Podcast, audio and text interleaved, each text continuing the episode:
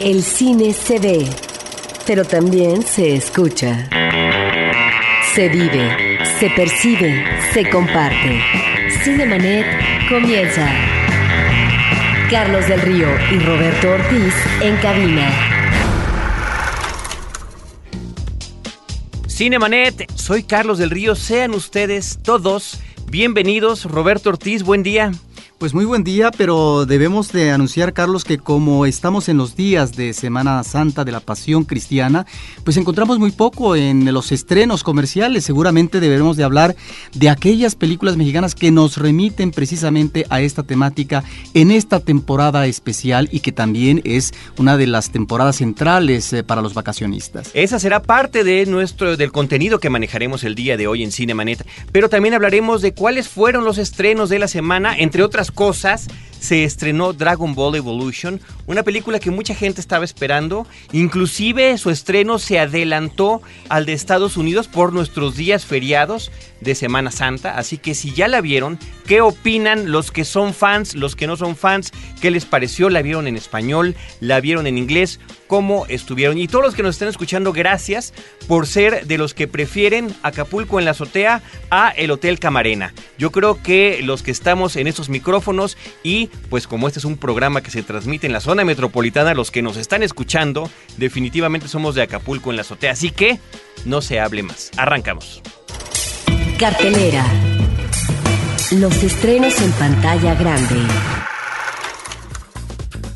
Pues ahí está justo lo que comentábamos Roberto, el estreno de Dragon Ball Evolution basado en la serie animada televisiva, dirigida por James Wong, un hombre que participó en los programas de X-Files e inclusive tuvo su creación de propias series muy interesantes en la televisión, como Space Above and Beyond, aunque no fue bien recibida por el público en lo que se refiere a ratings y fue cancelada tras su primera temporada. Una serie de televisión que abordaba un futuro en el que la humanidad está en guerra con una raza extraterrestre, es bélica en ese sentido, pero en el otro tiene que ver con la inteligencia artificial y la camaradería entre guerreros. Eso es lo que fue la serie Space Above and Beyond. Amén de su participación, como decía yo, en series como The X-Files o Millennium. Y ahora viene con Dragon Ball Evolution. Y estamos esperando sus comentarios sobre esta película que, reitero, se estrenó un día antes que en los Estados Unidos. Pero Roberto, la película mexicana que se estrenó, y no es la única presencia mexicana, lo, lo explicaremos un momento más,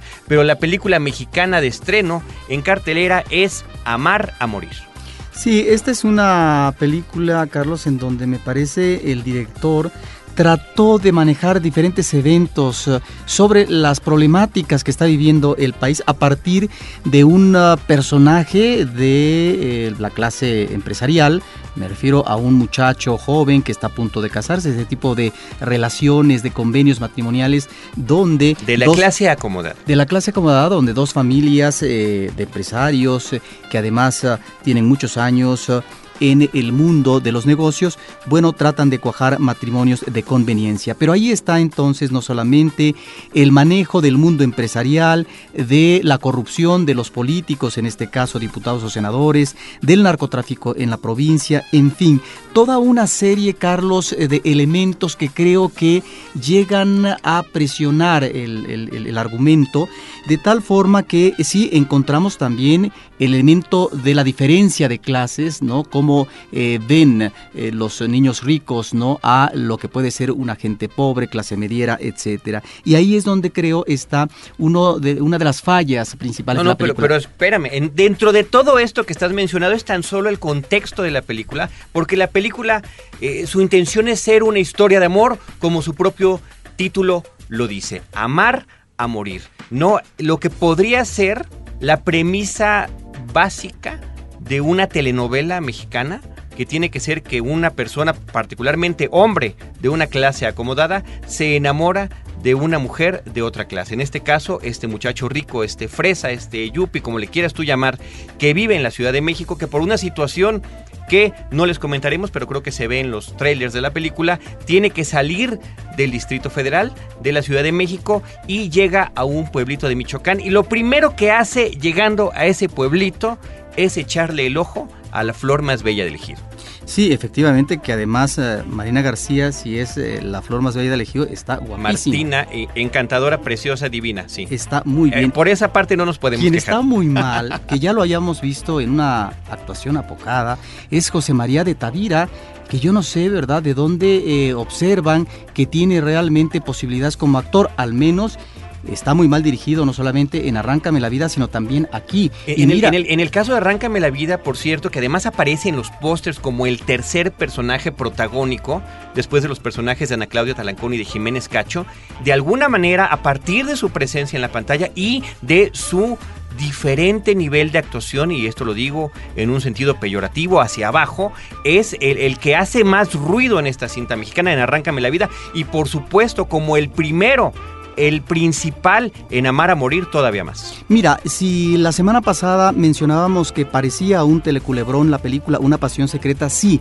pero con escenas realmente notables. Finalmente uno seguía paso a paso eh, situaciones que vivían los personajes a través del tiempo, pero realmente eh, era una película que estaba muy bien concebida en términos de sus, de sus actuaciones, de, de sus momentos dramáticos.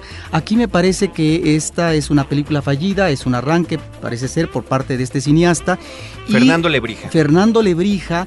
Y mira, yo creo que es una película en donde eh, trata de plantear efectivamente como decía yo al principio, una problemática difícil que está viviendo el país a partir de una historia de amor y también la imposibilidad de esa historia, no tanto porque sea el niño rico con la muchacha provinciana pobre, sino que tiene que ver con las circunstancias que están viviendo ellos y que los llevan a situaciones extremas. De por medio está, por supuesto, un villano del narco de provincia, uno de estos villanos que dominan parte de un territorio. Que está bien Alberto Estrella en su papel Alberto del Estrella tigre, ¿no? está muy bien. Y bueno, el remate de la película, que tampoco lo vamos a platicar, pero de alguna manera nos recuerdan ciertos Varias clásicos películas. del cine. Sí, yo creo como que ni, ni siquiera, no, no, no, no digas cuáles porque dirías todo. Una película clásica de Arthur Penn, diríamos. Sí, o una película que no es lo más convencional del director de Blade Runner. Bueno, en fin, José María de Tavira, Martina García, Alberto Estrella, Raúl Méndez en Amar a Morir. Yo siento que, como reza el refrán popular, el que mucho abarca, poco aprieta, es demasiado hablar de narcotráfico, de corrupción, de las empresas relacionadas con los políticos corruptos, de la corrupción del ejército, de la corrupción de la policía, de la corrupción de la sociedad en general, de los niños eh, clasistas, etcétera. Sí, no está mal eh, para abonar en favor de la película la fotografía. Me parece que es atractiva. y, y, la, y la, narrativa está está bien es un director que sabe película. que sabe contar pero que... pero aquí sería la pregunta Roberto. Acabamos de ver una película que se estrena la próxima semana. Ya la platicaremos con detalle no pero que tiene que ver con el tránsito de los indocumentados eh, mexicanos hacia los Estados Unidos. Es una película que eh, en lo que se refiere a la técnica, la narrativa, el director es novato también, pues es eficiente, pero al final de cuentas hay una intencionalidad que me parece mucho más loable que esta. Claro, ahí habría que recomendar a directores como... Me refiero a Siete Soles. Como, como este de la película que estamos comentando, bueno, que haya antecedentes, don, precisamente por eso fallan las películas. El crimen del padre Amaro de Carlos Carrera creo que tenía esa falla, de meter todo en un mismo paquete para podernos plantear una problemática que tenía que ver con la jerarquía eclesiástica. Muy bien, Amar a morir de Fernando Lebrija de estreno en la cartelera comercial. Oh, el último dato, perdón. Está anunciada la película como la cinta más esperada, o no, sé de dónde sacan esas cosas, que yo entiendo que hay que vender la película y demás, pero atreverse a poner en los pósters de película la cinta que todo el mundo estaba esperando, la más esperada del momento, alguna cosa así, ni siquiera puedo recordar exactamente lo que dice, textualmente me parece un exceso. Muy bien, vámonos con otro estreno, una película eh, estadounidense, pero que lleva en sus, eh, en sus protagónicos actores mexicanos, me refiero a Borderland, o como se llama aquí, al límite del terror. Sí, mira, es una película que nos demuestra que hay escenas interesantes de suspenso, sobre todo de terror, de persecución, de asesinatos, etcétera, que eso a cierto público le encanta y sobre todo en la parte del arranque y en la parte final. Sin embargo, en la parte intermedia yo diría que cuando los personajes están establecidos en un pueblo fronterizo mexicano uh -huh. eh, del norte, ahí es donde eh, la película no se sostiene porque pareciera que no pasa nada, ¿sí? Aunque es como eh, estar esperando a que llegue lleguen estos momentos crueles de imágenes fuertes que está esperando el público. De cine gore que, creo que funcionan muy bien. Funcionan muy bien. Esas escenas, sobre todo las últimas dos secuencias de remate, me parece que son extraordinarias porque también tiene que ver no solamente cómo a partir de actos narcosatánicos, si pudieran definirse así, los que están, digamos, tratando de eh, ubicar a un amigo que ha sido secuestrado para una especie de sacrificio, bueno, resulta que al final precisamente quienes se tratan de reivindicar la justicia, bueno, pareciera que eh, se convierten en el símil, ¿verdad?, de los que están manejando actos sanguinarios. Me refiero a estos momentos tan crudos que nos devuelven, que nos llevan a una parte de conducta, digamos, primitiva y que es muy interesante la forma como lo sortea el director. Hay dos cosas curiosas que me gustaría comentar de la película Al límite del terror o Borderland, como es su nombre original. Una es que es, es de terror, pero no es de terror sobrenatural en ningún sentido. Eh, tiene que ver con los riesgos y este es el otro el otro comentario curioso en un momento en el que la realidad nos está hablando de la cuestión y la realidad se traslada a la cinematografía mexicana en particular y también México estadounidense de la inmigración de México, de Centro y Sudamérica hacia los Estados Unidos. Esta película nos presenta el riesgo que corren estos jovencitos en busca de droga, en busca de sexo, cuando incursionan en México para saciar estos placeres y a lo que se están exponiendo. Habrá que decir que la historia de la película está vagamente, es importantísimo subrayarlo, vagamente basada en un hecho de la vida real, aunque la película dice al principio basada en hechos reales, que eh, el director Seb Berman recibió cuando o, se enteró cuando él hacía uno de estos viajes como universitario o joven adolescente de Estados Unidos hacia México. Y la otra cosa, Robert, en el reparto, por supuesto, por un lado está Beto Cuevas de La Ley, del grupo chileno La Ley, pero por el otro la presencia de Damián Alcázar, de Roberto Sosa y de Marta Gareda, que creo que están bien en sus papeles, que no son los protagónicos, pero que ayudan a que la historia se sostenga. Sí, me Muy bien. que ahí está esta película que creo que tendrá sus seguidores. Pensé que ibas a decir algo más. Dice Luis Enrique Céspedes Pinto que nos acaba de llamar que en lo que se refiere a Dragon Ball Evolution, como fan de la serie animada no le gustó nada la adaptación y la historia está totalmente distanciada del anime. Está enojado por la terrible actuación de todos. Muchas gracias Luis Enrique por tu súper honesto comentario.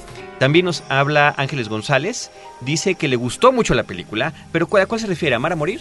Sobre Amar a Morir, Ángeles González. Le gustó mucho la película, la vio el jueves y no ha dejado de pensar en ella. Le parece que está muy bien tratada la cuestión del narcotráfico. Cree que tal vez los conductores son muy jóvenes y por eso no les gustó tanto. Muchas gracias por pensar que somos muy jóvenes, pero no es por eso que... Es un halago, es un halago. es un halago. De verdad, Ángeles, muchas gracias por tu comentario. Quienes quieran comentar las películas que vieron de estreno en este jueves y viernes santo, insisto, los que estamos aquí en la Ciudad de México, de la zona metropolitana, que no salimos y que nos quedamos aquí a disfrutar la ciudad, ya no tanto porque no se ve tan vacía, ya menos, y vámonos con la mejor película de la semana. La Palomita de Oro, película de la semana. Pensé que esta semana, por ser tan poquitos los estrenos, eh, no iba a haber película de la semana, la palomita de oro, como nosotros le llamamos, que tiene que ser una película que los dos conductores de este programa opinen que haya sido sobresaliente del resto de las demás. Pocas veces llegamos a esa conclusión porque además tenemos dos, dos distintas formas de, de apreciar el cine, tanto Roberto Ortiz como un servidor, pero resultó que duplicidad, duplicite, de Tony Gilroy, a ambos nos encantó. Sí, me parece que es eh, una película muy divertida. Es una película en la que el público tiene que estar atento. Eso hay que decirlo, Carlos, porque su estructura narrativa nos maneja diferentes tiempos. No es una película lineal, de tal forma que nosotros vemos, digamos, ah, cómo arranca la película y después se pasa a un tiempo 18 meses después, luego retrocede retrocede 14 meses ah, ah, previos a la acción que estábamos viendo, eh, luego tres meses antes, de tal forma que esto puede crear una confusión en el público. ¿A propósito de qué? de lo que es una cinta de espías muy jugosa, eh, con muchos vericuetos, pero también lo que tiene que ver, estimado público, con una historia romántica con eh, la posibilidad o no de una relación amorosa entre dos espías. Y ahí es donde me parece que es interesante este planteamiento, porque si bien es cierto, en las comedias románticas, en cierto tipo de películas de aventuras, encontramos como una pareja romántica cuaja. Tan solo recordemos en esta extraordinaria dupla que es eh, Clive Owen y eh, Julia Roberts. La dupla de duplicidad. Sí, en el caso de Julia Roberts, recuerdas tú Pretty Woman, que es, era una película que nos remitía a Cenicienta, pero era posible finalmente esa relación amorosa. Aquí yo diría que en el caso de la trama de espías, tal vez es la más inconveniente para lograr cuajar una relación amorosa, porque en principio uno de los mandamientos de los espías es desconfiar del otro. Absolutamente. Yo, fíjate, te diré que tendré que confesar que llegué con un escepticismo sobre este filme a la sala cinematográfica. En principio, por la presencia de Julia Roberts, cuya belleza no puede negarse, pero que su personalidad y algunas de sus actuaciones no son de las cosas que considero yo más sobresalientes. Sí soy fan de Clive Owen, me parece que su carrera ha sido extraordinaria y, y en su caso habría que comentar como uno de los que fue de los de los que quedó en las en los últimos lugares, eh, vaya, en los últimos eh, posibilidades de ser el nuevo James Bond, que nos está demostrando película tras película tras película que él se puede acercar al género de los espías de muy diferentes maneras en lo que tiene que ver en algunas películas como acción eh, exacerbada como Shoot 'em Up o como en ese tipo de películas donde si bien se trata eh, de una cinta de espionaje, yo diría al estilo más clásico de estas películas, pensando en cintas de la Guerra Fría, donde a veces, y como sucede en esta película, ni siquiera sale un arma a escena, no hay un solo balazo que se dispare, es la tensión de lo que está sucediendo, es el asunto justamente de la duplicidad o de, o de la forma en la que pueden estar involucrados en uno y otro bando, el espionaje y el contraespionaje, que en este caso está trasladado al mundo industrial. Sí, es la guerra de las corporaciones. A partir también, yo creo que dos actuaciones extraordinarias, una de ellas de Tom Wilkinson, ahí es donde encontramos eh, como telón de fondo esta situación del mundo contemporáneo, de cómo las corporaciones siempre intentan ganarle a la otra en función de cuál es el producto eh, comercial a sacar. Más novedoso. Más novedoso para que también puedan dominar el mercado internacional en sus ventas. Eh, la película también debemos de decir que está filmada en diferentes lugares. Lo mismo vemos escenarios de Nueva York, de Roma, de Londres, de Miami, de Cleveland, y los actores se mueven en estos eh, diferentes espacios. Ahora, en el caso de Clive Owen, estamos ante una película diferente en cuanto a su personaje, Carlos. Si nosotros consideramos hace dos semanas que señalábamos agente internacional, bueno, ahí también es un agente pero era un agente sucio, desaliñado, eh, escéptico de la vida. En el caso de la película Duplicidad, estamos ante un hombre pulcro, elegante, galante. Bueno, viste camisas de seda, por ejemplo. Eh, mayor elegancia no puede haber. Y sobre todo la ambición de ambos personajes, de la pareja, por tratar de cuajar un proyecto que los lleve a una situación material de excelencia. Es decir, no es nada más la cuestión del amor. En ese sentido, me parece que la película funciona muy bien.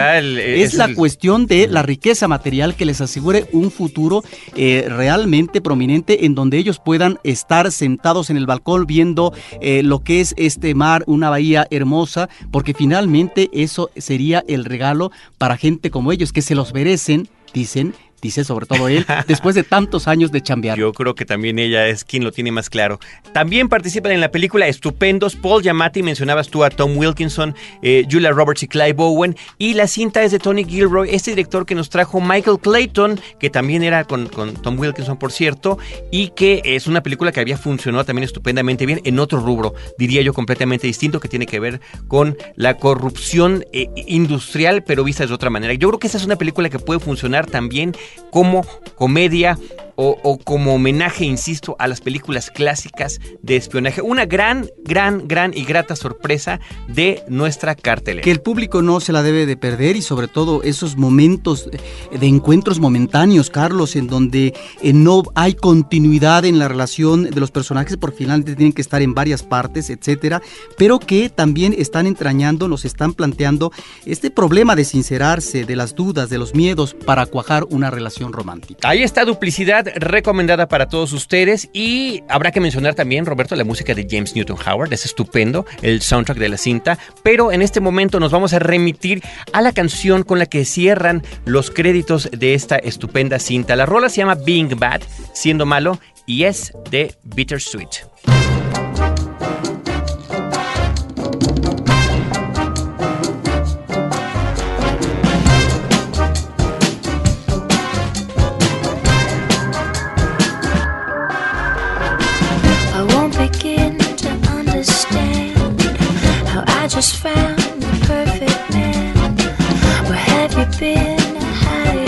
Hiding out your deadly?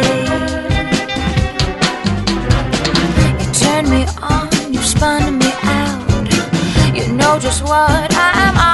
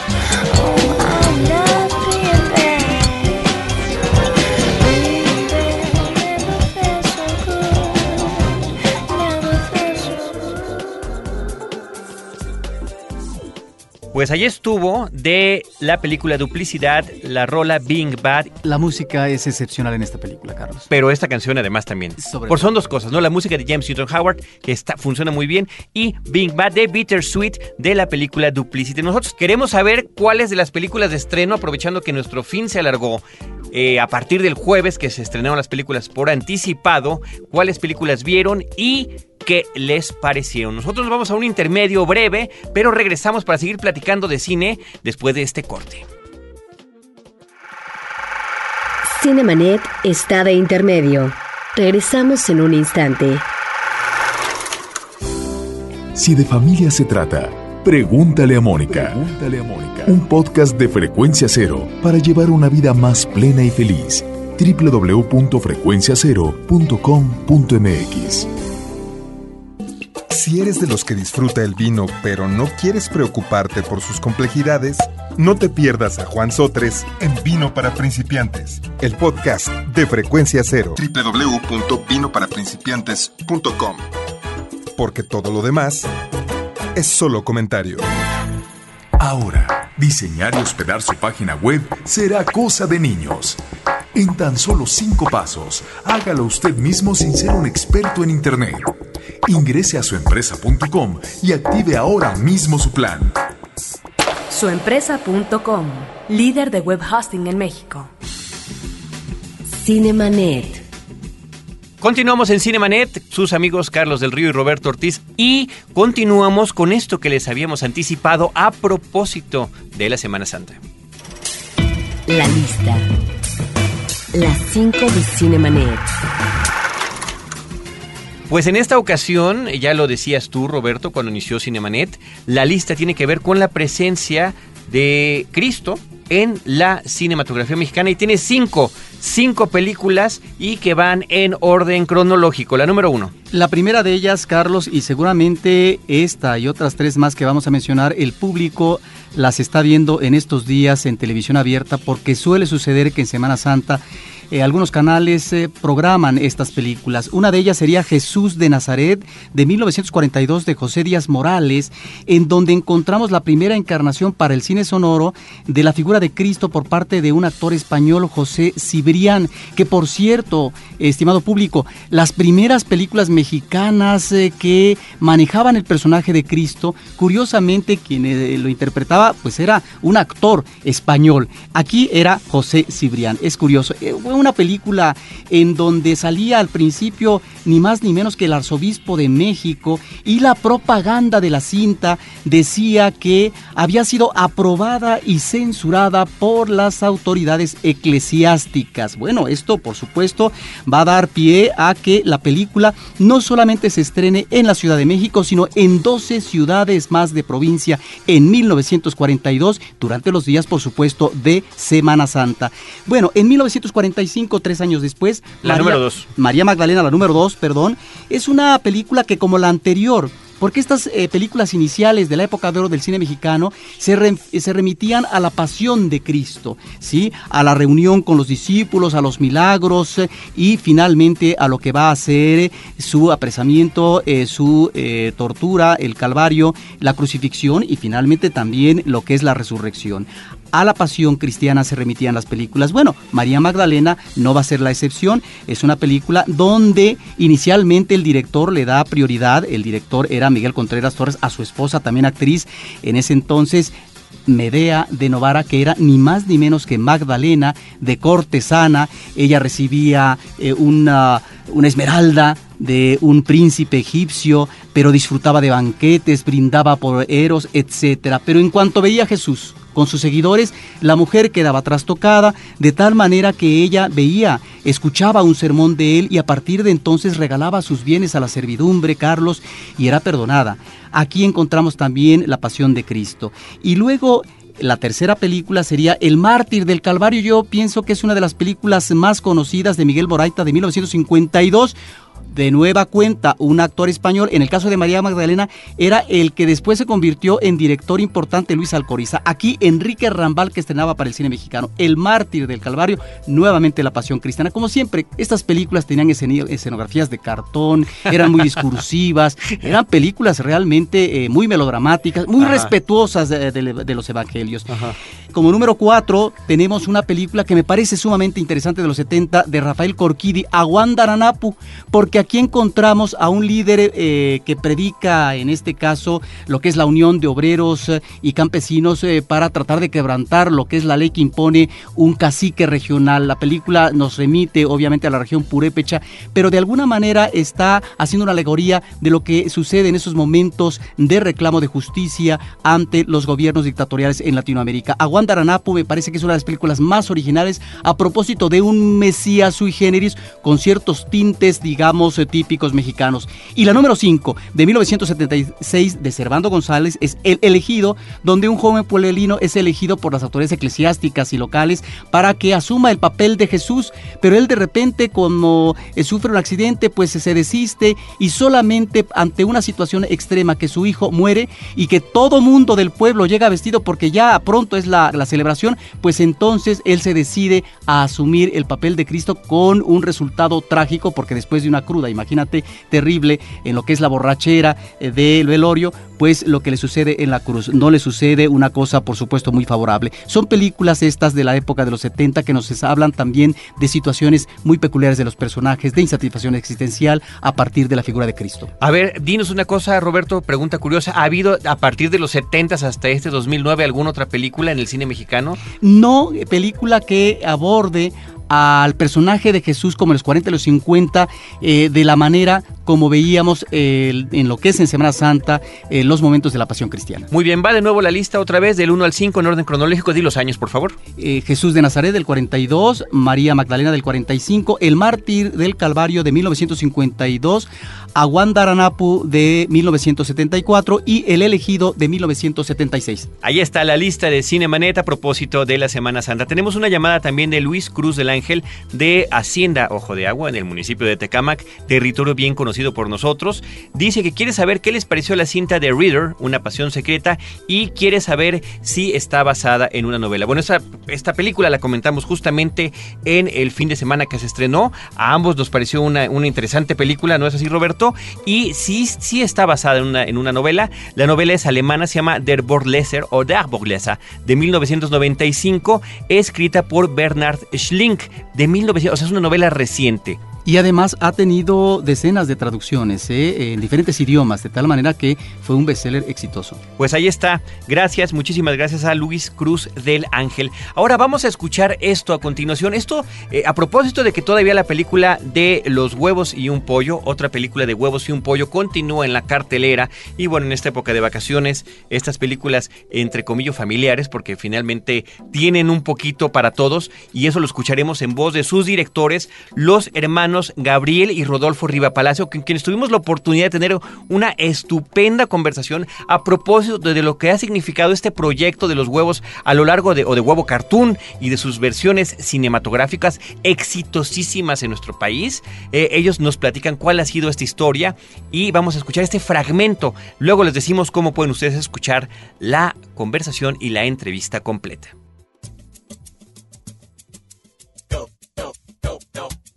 Yo soy DJ Blanquillo, un momentillo. Voy a contarles la historia de un amiguillo que no aceptaba el triste destino. de Nuestra primera película juntos, él tenía 6 años, yo tenía 10 años, y fue de animación. Fue con una cámara de stop motion. Eh, y mientras todos los niños andaban haciendo no sé cuánta cosa, nosotros teníamos nuestros G.I. Joe y los fotografiábamos con una Super 8 cuadro por cuadro. ¿En serio? Sí, y Yo recuerdo la nada. cámara de, de- de este tamaño, medio metro. La vez pasada que la vi, es de este tamaño. Y dije, no puede ser. Esto es lo Sí. que yo cargaba así con el brazo, ¿no? Era Tiene que haber una historia. Él tenía sus naves, yo las mías, yo agarraba naves a todo mundo y llegaba yo, te vengo a atacar. Y me decía, no me puedes atacar, necesitas una justificación. Y yo, ¿Cuál es el motivo de tu personaje para atacar? habla con tus comandantes. Yo estudié una maestría en guionismo y dirección de cine en el American Film Institute en California. Y entonces, bueno, justamente queríamos hacer algo juntos. Y lo más barato pues era hacer una página de internet. Nos juntamos con mi papá, que también es socio. Él inyectó dinero, una computadora, y... y- Estamos de hace siete, ocho No, años. más, ese es de sí, ocho sí, años. esto fue 2001. el 2001. Hace ocho años. Y en la sala de mi mamá, ahí puse mi oficina y dije, mamá, aquí va a ser mi oficina. y ahí empezamos, nos juntamos mi hermano y yo, empezamos como a hacer ideas. Y creo que todo lo que sucedió con Huevo Cartoon, esta salida del internet, fue lo que dio confianza a que eh, algunos se arriesgaran y aún así nos dieron un poquito, o sea, 18 millones de pesos es, es bien poquito para una película. Por eso también tuvimos que salir y hacer como magia para la animación y demás. Y por eso nuestras escenas finales son así dos huevitos pegándose. La primera nos tardamos como dos años, ¿no? Sí, dos años y cachito. Sí. Y esta fue dos años y medio, casi poquito, casi tres. Y entonces, pues es como muy mexicana por todos lados, entre la música y todo eso, por todos lados derrocha ser mexicano. Y creo que además es muy sencillo de entender. O sea, inmediatamente son dos huevitos. ¿Quién no conoce un huevo? Se, se rompen, tiene una serie, se pueden rellenar de todo. Y eso les da distintas vocaciones a los huevitos. Y curiosamente los niños entran en la historia con una facilidad y espectacular. Hay una parte en la, en la película en donde Willy sufre un percance. Y el niño de atrás se volteaba con su papá y decía, papá, se va a morir. Y yo decía, wow, ese es un pinche huevo". Independientemente de que la historia trata de un huevito brujo que, que es el amuleto de un, de un chamán con el que hace limpias y en consecuencia absorbe las malas vibras y por eso tiene poderes. Y este huevito que es de piedra y que no tiene corazón, pues quiere hacer un hechizo para poder sentir y para eso necesita un corazón de pollo. Va, abducta a Toto y sus amigos van y lo quieren rescatar. Independientemente de que sea la trama, creo que también hay un tema importante en el pollito que es la aceptación de, de sí mismo. La primera película fue la niñez, la segunda la adolescencia, la tercera va a ser la juventud. Que aparte tenemos un proyecto muy interesante para este año que estamos viendo la posibilidad de hacer sinergias y demás para poner escuela de animación, traer profesores del extranjero, o sea, crear una industria muy importante. O sea, no hay, hasta ahora muy reciente, este, no hay dónde estudiarla. Es más, él tuvo que estudiar diseño industrial, que era lo más cercano, ¿no? Y después ya me fui a hacer un máster, pero a Estados Unidos. Pues nada, invitarlos a que vayan con toda la familia, a que vayan a divertirse con otra película de huevos. y, y se van a divertir mucho. ¿Qué pasó? Este, mis amigos de Cinemanet? Les mando un saludote. Ahí les va el Iguano Power. Sigan escuchando acá el programa que está, la neta, bien chido. Y van a ver la película, pues sale mi jefa. Pues ahí está un fragmentito de lo que estábamos platicando con los hermanos Riva Palacio. Quiero comentar que recibimos una llamada, pero no alcanzó la persona que llamó a decir su nombre, así que le vamos a pedir que por favor nos vuelva a llamar, pero sí anotaron su comentario. Felicita a los conductores y verá duplicidad. Cree que hablamos un poco rápido. Y sabes qué? Tienes toda la razón. Si hablamos muy rápido, nos gana la emoción y a veces nos gana el tiempo, pero trataremos de ser un poco más contenidos. Pero dice que le gustan muchísimo nuestros comentarios, nuestra persona que de- desconocida que nos habló, desconocida espero que hasta unos momentos, en que nos pueda volver a llamar. A ver, vamos a ver con qué continuamos con la rola. Vamos a escuchar una rola. Esta canción se llama ¿Por qué te vas? Es de Janet. Aparece en la película Cría Cuervos. ¿La quieres comentar, Robert? Sí, esta es una película que hizo Carlos Saura en 1975. Es una película hermosa, es una cinta que además se compartió el premio del jurado del Festival de Cannes en 1976 junto con la marquesa de Romber. La actuación extraordinaria de Ana Torren es una niña de nueve años que pareciera que tiene el poder de decidir sobre la vida y la muerte. De eso trata la película. Bueno, esta película es a propósito del, del ciclo Elías Querejeta, productor en la Cineteca Nacional. Y ahora sí, Janet, ¿por qué te vas?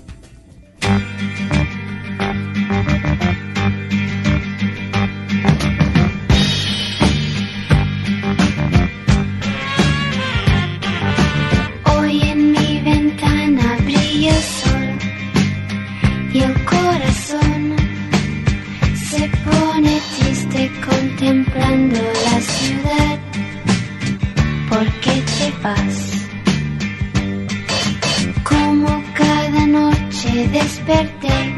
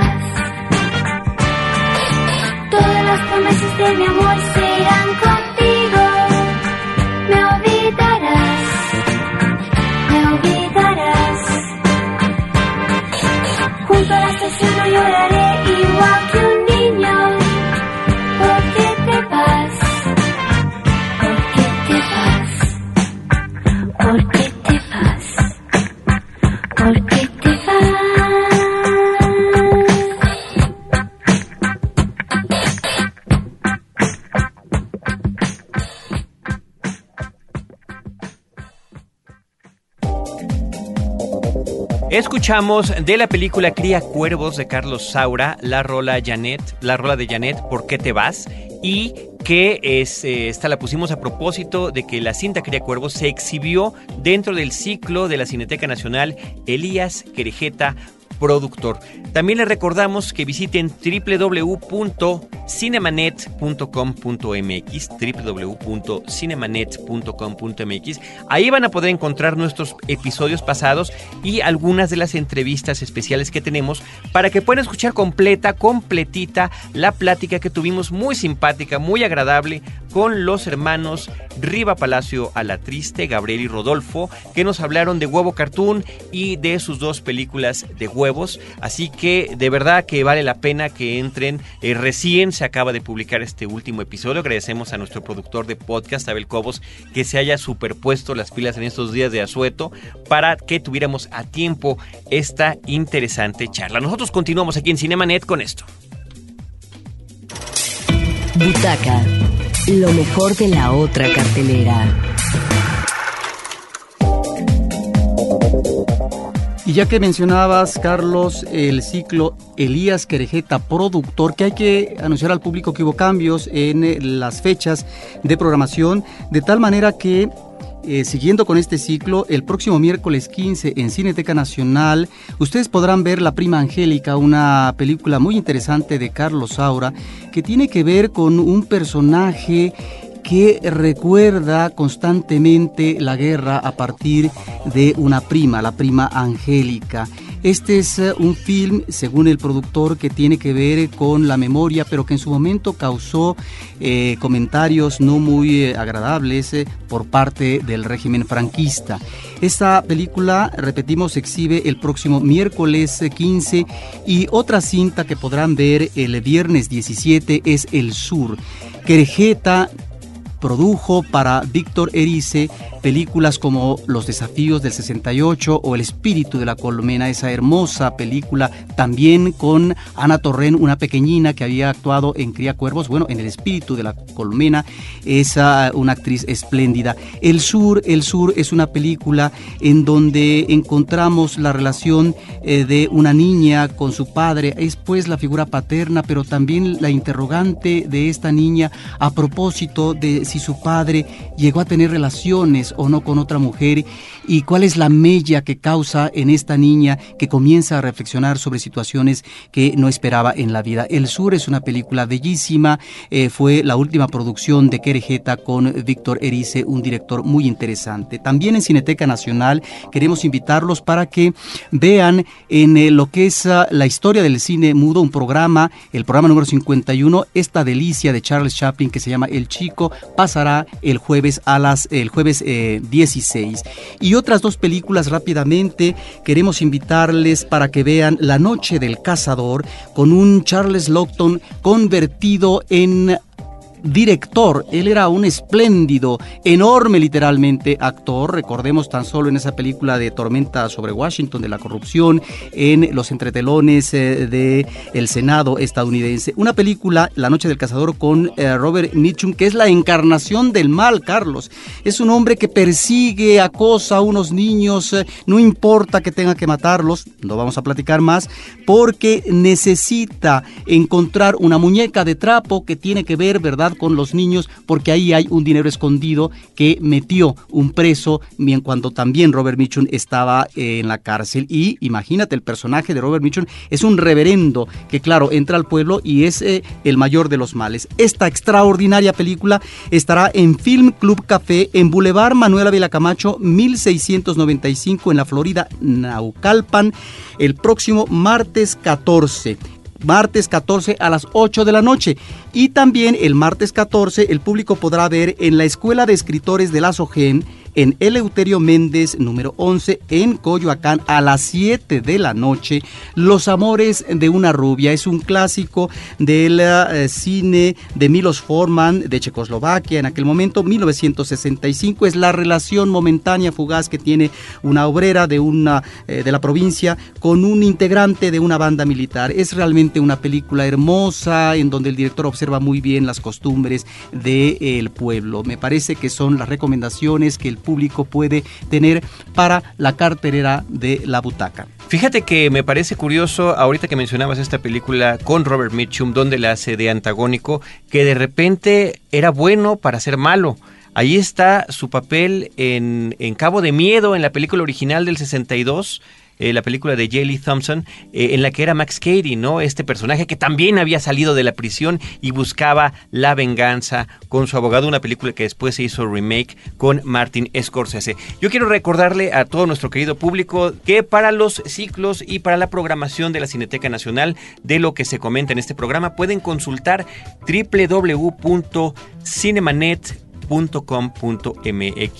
y también www.cinetecanacional.net www.cinetecanacional.net Tenemos una cápsula preparada sobre Pina Pellicer, Roberto. Sí, eh, la Filmoteca de la UNAM, que ya después de una semana de vacaciones entre actividades la próxima semana, hay una invitación muy especial y queremos hacérsela notar al público. El martes 14 en eh, el cinematógrafo Fósforo que está ubicado en San Ildefonso número 43 en el centro histórico. El público puede ver eh, pues varias películas, un ciclo dedicado a una actriz de cine trágico, Pina Pellicer, una magnífica presencia en el cine, que trabajó además internacionalmente. Eh, lástima, es una película, es una mujer de breve, de breve digamos, vida, pero eh, logró trabajar con Marlon Brando en El rostro impenetrable con un personaje muy atractivo. Fue la esposa de Macario en la película Macario, la esposa en este caso de Macario que era interpretado por López Tarso, una película de Roberto Gabaldón. Otra formidable cinta de ella es Días de Otoño, posiblemente su mejor personaje, también de Roberto Gabaldón. Pina Pellicera, 75 años de su nacimiento. La Filmoteca de la UNAM le dedica un homenaje y a partir del martes 14 invitamos al público a las 4 de la tarde para que en el Fósforo pueda comenzar a ver estas películas, pero sobre todo un homenaje inicial. Eh, pueden ustedes visitar también www.filmoteca.unam.mx filmoteca.unam.mx y ahora sí, vámonos con la cápsula sobre Pina Pellicer. La muerte abrupta y en ocasiones suicida de algunos actores genera una aura misteriosa que los cobija y convierte en objeto de culto. Así sucedió con Marilyn Monroe y James Dean en la industria de Hollywood, aunque no precisamente con la mexicana Pina Pellicer, actriz teatral que debutara en el cine estadounidense al lado de Marlon Brando en 1961 y que tres años después se quitara la vida en la Ciudad de México. El año antepasado se publicó el libro Pina Pellicer, Luz y Tristeza, editado por la UNAM, la Cineteca Nacional y la Universidad de Nuevo León. De corta vida, la trayectoria de Pina Pellicer nos revela el tormento de una mujer que a pesar de su fragilidad y las dificultades para sortear la soledad, en poco tiempo dejó huella en el teatro y la cinematografía. Desde muy joven participó en el ámbito editorial y radiofónico de la UNAM. Hizo teatro con el grupo Poesía en Voz Alta y conoció a figuras como Juan José Arreola, Héctor Mendoza y Juan Soriano. En el cine, Pina Pellicer fue una de esas actrices que asumió personajes a flor de piel, muy en línea con inquietudes y emociones que seguramente debatía internamente y que le generaban un compromiso abrumador. Los temas de la pobreza material que cuarta satisfacciones elementales en Macario. Macario, Macario, ¿no vas a comer nada? Los niños ya se comieron lo tuyo, pero aparté un poquito cuando vi que no comías. De la ilusión matrimonial desfigurada por las apariencias clase medieras de días de otoño, o de la dificultad amorosa entre razas distintas vistas en el rostro impenetrable, nos remiten a una actriz consciente de su papel histriónico, pero también de la utilidad y repercusión que sus interpretaciones podían brindar al público. En la figura de Pina Pellicer, detectamos la transición de una época a otra en el terreno actoral femenino de la cinematografía nacional.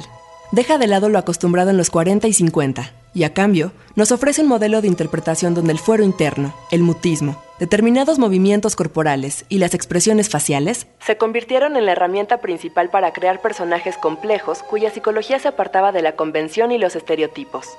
Queda para la posteridad su delgada figura y una mirada que descubría un dejo de tristeza pocas veces divisado en las actrices mexicanas. Cinemanet. Pues ahí está la información acerca de Pina Pellicera a propósito, Roberto Ortiz, de este homenaje que la Filmoteca de la UNAM le llevará a cabo. Filmoteca.unam.mx. Y mira, hace ratito pusimos esta rola que aparece en la película Publicidad, Duplicidad, Publicidad, eh, parece que estoy haciendo publicidad de A duplicidad. las corporaciones, seguramente. a las corporaciones.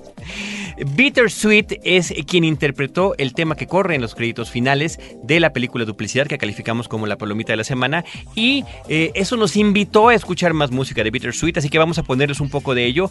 Esta rola se llama Get What I Want y aparece en su álbum Drama.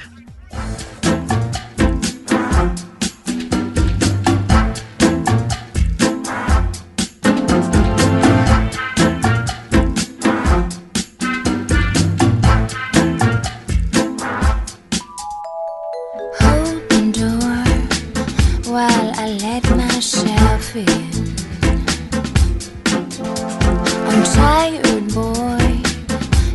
A drink, need a man.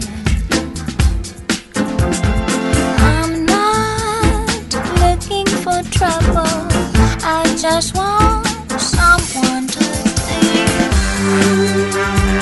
Maybe if you're lucky. I'll show you